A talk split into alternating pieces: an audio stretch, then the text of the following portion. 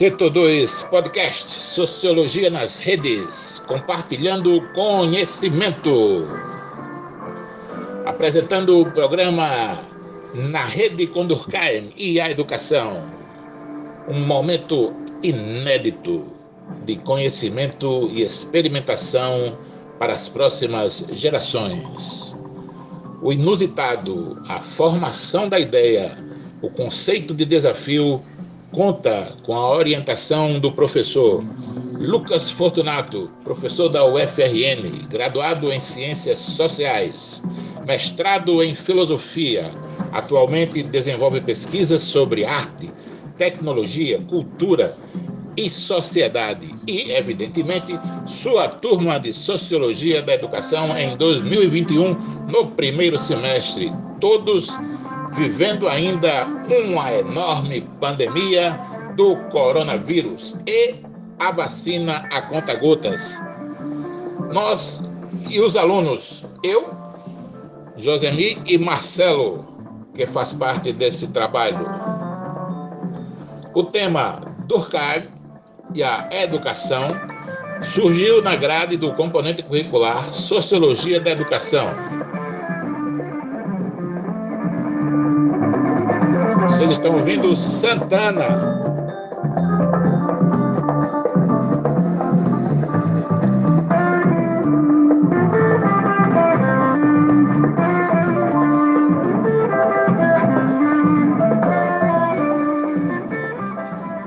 Nesse primeiro bloco do programa, Setor 2, podcast Sociologia nas Redes, compartilhando conhecimento e música falaremos sobre Emily Durkheim, francês. Durkheim cresceu em uma família de rabinos e por muito pouco, muito pouco não perdemos para as seitas judaicas. Seguimos seguindo o exemplo dos grandes profetas de sua religião, ele seguiu formando cidadãos para contribuir para a harmonia social. Harmonia social esta que o camarada Durkheim, francês, discordava do alemão Marx. Para Durkheim, não havia conflito de classes, e sim, como já falamos, havia uma harmonia entre as pessoas, que ele tratava por indivíduos, e essa harmonia se estendia às instituições. O que ele gostava de chamar de solidariedade. Naquele tempo, era a moral que estava em jogo sua preocupação era encucar na mente dos jovens que havia uma moral a ser seguida e ser praticada. Durkheim acreditava piamente que para a educação se manter em alto nível, ela necessariamente deveria passar de uma geração a outra. Uma geração mais velha que deveria passar os bons costumes, os hábitos, para os mais novos, recém-chegados à escola. No período do século XIX, a sociologia ainda engatinhava. É interessante perceber que foi no curso do pensamento filosófico ocidental que se desenvolveram os primeiros papéis acerca da educação e das classes sociais. Somente neste período que as ciências se debruçaram sobre a educação partindo de um ponto científico e não mais filosófico. Se passa a estudar o fenômeno antropológico, sociológico, social da educação. Este mesmo momento é que foi difundido, ou seja, da passagem do século XIX para o século XX, foi se conquistando o processo de escolarização das sociedades ocidentais. O cristianismo entrou com força nesta brecha da história com aquele papinho de catequizar os novos mundos. Até o século XIX haviam poucas escolas. Já a nossa geração pode se dizer privilegiada por dar entrada nesse processo globalizado de ampliação do ensino essa globalização não atinge a todos, é bom frisar, ficando de fora os países oriundos, os países oriundos emergentes, os países que estão em desenvolvimento, aqueles que eram considerados países de terceiro mundo, e dentro desses países de terceiro mundo, muitos estão sendo filtrados e a educação pública está sendo bombardeada, sucateada, e nós sabemos que há um, um, um arsenal contra voltado totalmente contra a educação pública. E nós precisamos ser a trincheira dessa defesa da educação pública nesse país enquanto se pode pensar, enquanto se pode falar. Mas, mesmo que nossas escolas sejam voltadas para o mercado, e isso soe como pejorativo, e mesmo assim não atendam à demanda dos mais necessitados, ainda é a educação que pode esclarecer a mentalidade da humanidade e apontar um outro modo de viver. Segundo Durkheim, o papel da ação educativa é formar um cidadão que tomará parte do espaço público, não somente o desenvolvimento individual do aluno. Isso assim nos diz o professor José Sérgio Fonseca, da USP. Você vai ouvir um sonzinho agora, enquanto eu vou aqui tomar uma água.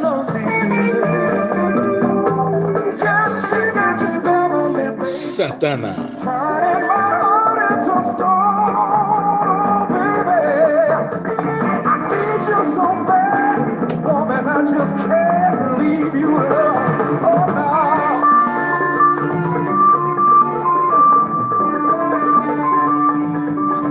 Direto, direto do espaço sideral para dentro da sua cabeça, setor 2, podcast. Som e conhecimento para você. Esse bloco vai destilar nosso veneno musicológico agora com os gregos, oriundos de cerca de dois mil anos antes do nosso período, sobreviventes de um clima causticante e terrenos sinuosos, muitos povos desses suscitaram nossos influentes filósofos, nossas considerações e conceitos de cidade. Os gregos, diferentes e iguais como qualquer um, encontram-se unidos para manter suas histórias e mitologias. Estas que já andam em desuso por um bom tempo. Salve na cátedra da, na cátedra, cátedra da filosofia. Do mesmo, feito, do mesmo jeito dos gregos, os hebreus, nômades do deserto oriental, construíram sua história e até hoje conseguem manter-se como uma nação muito potente, montadas evidentemente em cima sobre um tonel de petróleo. E assim, pegando esse gancho na história da filosofia grega, da prática da vida dos nômades hebreus, superficialmente, evidentemente, voltamos a nos encontrar com Durkheim e ouvimos dele a seguinte questão: o que é educação? Como entender a educação? Como compreender essa educação? Mas nós queremos justamente ouvir do mestre da sociologia a resposta para essa pergunta. E eis que surge nesse momento a bolinha de ping-pong rebatida e nos ousando pensar na mesma jogada. Será? Talvez. Nessa história, quem está educando quem? Onde nasce essa vontade no homem de controlar outra pessoa?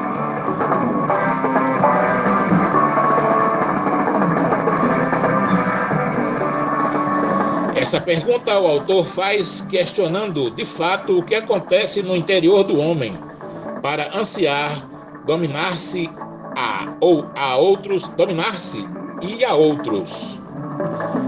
Mas aí Durkheim ocupa a instituição escolar. Passamos a pensar e a buscar a compreensão do que é educação dentro do pensamento durkheimiano. Ele diz que é uma geração que ensina outra, e logo uma geração está apenas refletindo o que foi lhe ensinado, mas ele não menciona essa palavra reproduzir. Pelo menos não assim, reprodução.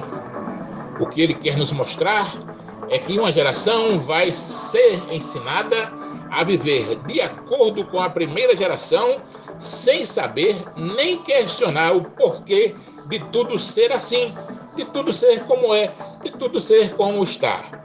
Portanto, bastante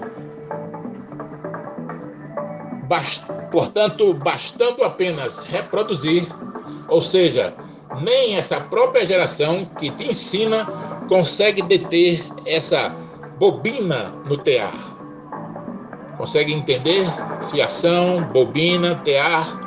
Somos ou fomos a região do algodão há algum tempo. Grandes fábricas fecharam. Hoje, a moda é o agronegócio. Antes de tomarmos a nossa água sagrada transformada em vinho, que é a sociologia, vamos anotar aqui que o professor Saviani nos homenageia com o significado da palavra escola. No grego, sim, aqueles beduínos, nômades, comedores de cobras. Escola quer dizer ócio. Ócio. Escola é lugar de ócio. E vejam só que mais tarde, na Idade Média, passou a ser mais gumertizado. Gumertizado. Olha isso. O ócio agora tem que ser com dignidade. Dignidade.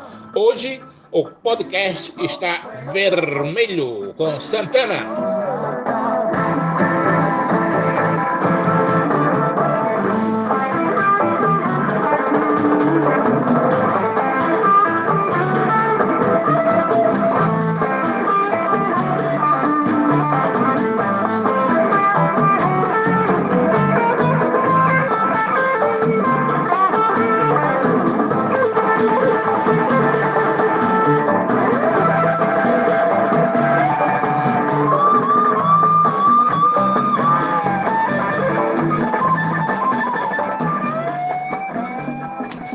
Professor Saviani nos faz ver que, durante a transição da sociedade feudal para a industrial, se fez necessário e urgente o surgimento da escola, pois, como iam trabalhar em máquinas sem saber ler as ordens das máquinas? Saviani ainda nos conta que a escola de casa e a escola da igreja diminuíram naquele período, mas não acabaram é para pensar a educação com os camaradas Marx e Engels, ou Gramsci, que temos que ter em mente uma visão histórica política e não meramente pedagógica. Para não sermos falantes demais, já que nossa proposta é dialogar ouvindo boas músicas, vou apenas fazer um adendo que nos remete às primeiras preocupações de cunho socialista para a educação que se passa nas colônias da Inglaterra, onde as crianças desenvolviam seus estudos fora do horário de trabalho. O jovem Owen revoluciona sua fábrica, aumenta salários, instiga seus operários a estudar. Um revolucionário com o pensamento do contexto histórico voltado para o trabalho, então era natural, atentem para essa palavra na sociologia, natural, era natural me perdi aqui um pouco e muito. Música.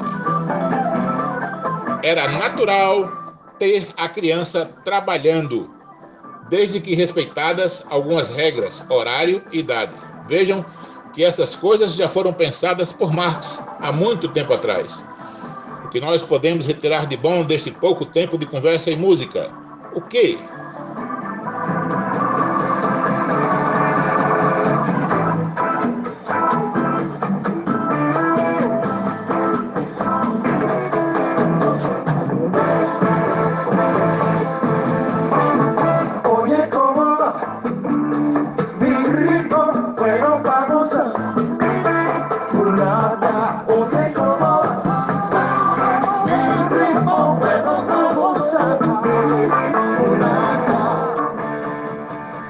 Setor 2, setor 2 de volta. O que nós podemos retirar de bom desse pouco tempo de conversa e de música? Podemos pensar que a educação foi construída com o objetivo de ser uma máquina de controle, assim como outras instituições. Podemos pensar a igreja, o trabalho, a família, ou que a educação concorre com as tradições e costumes nos mesmos moldes do século XIX ou ainda que a educação teria seu papel incentivador, instigador de moldar o objeto das ciências sociais ao seu interesse, ou se ainda se existe uma educação libertadora, o que isso significa? Para quais interesses foi criada? Parece que algumas, parece que as algemas intelectuais que através da educação nos coagem nunca serão pretexto para a discussão séria. Enquanto isso, estamos em 2021, isso não importa, isso não importa.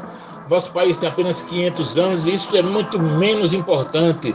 Nossos intelectuais ainda acham necessário beber nos pensadores da tradição e nós prestamos atenção e damos atenção a esses homens, porque há necessidade de se pensar, porque queira ou não, eles pensaram primeiro. E eles nos dizem: estamos construindo uma sociedade livre, baseada nos firmamentos dos grandes pensadores. E isso, sim, é uma boa circunstância. Vamos pensar. Vamos pensar montados em cavalos ou vamos encarar o deserto e de lá procurar um oásis para a nossa redenção? O que quero dizer com isso, para encerrar nossa, o nosso bloco de hoje, é que vamos permanecer apenas no blá blá blá ou vamos enfrentar o deserto e nos transformar? Obrigado a todos e fiquem com Santana.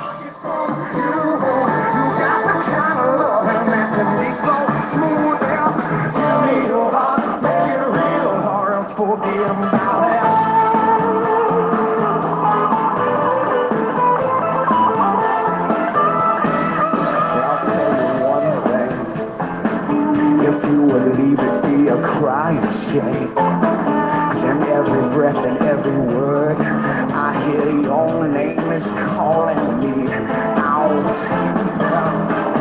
Well, out from the body, yo. You hear my rhythm on your radio. You feel the turning of the world. So something slow turning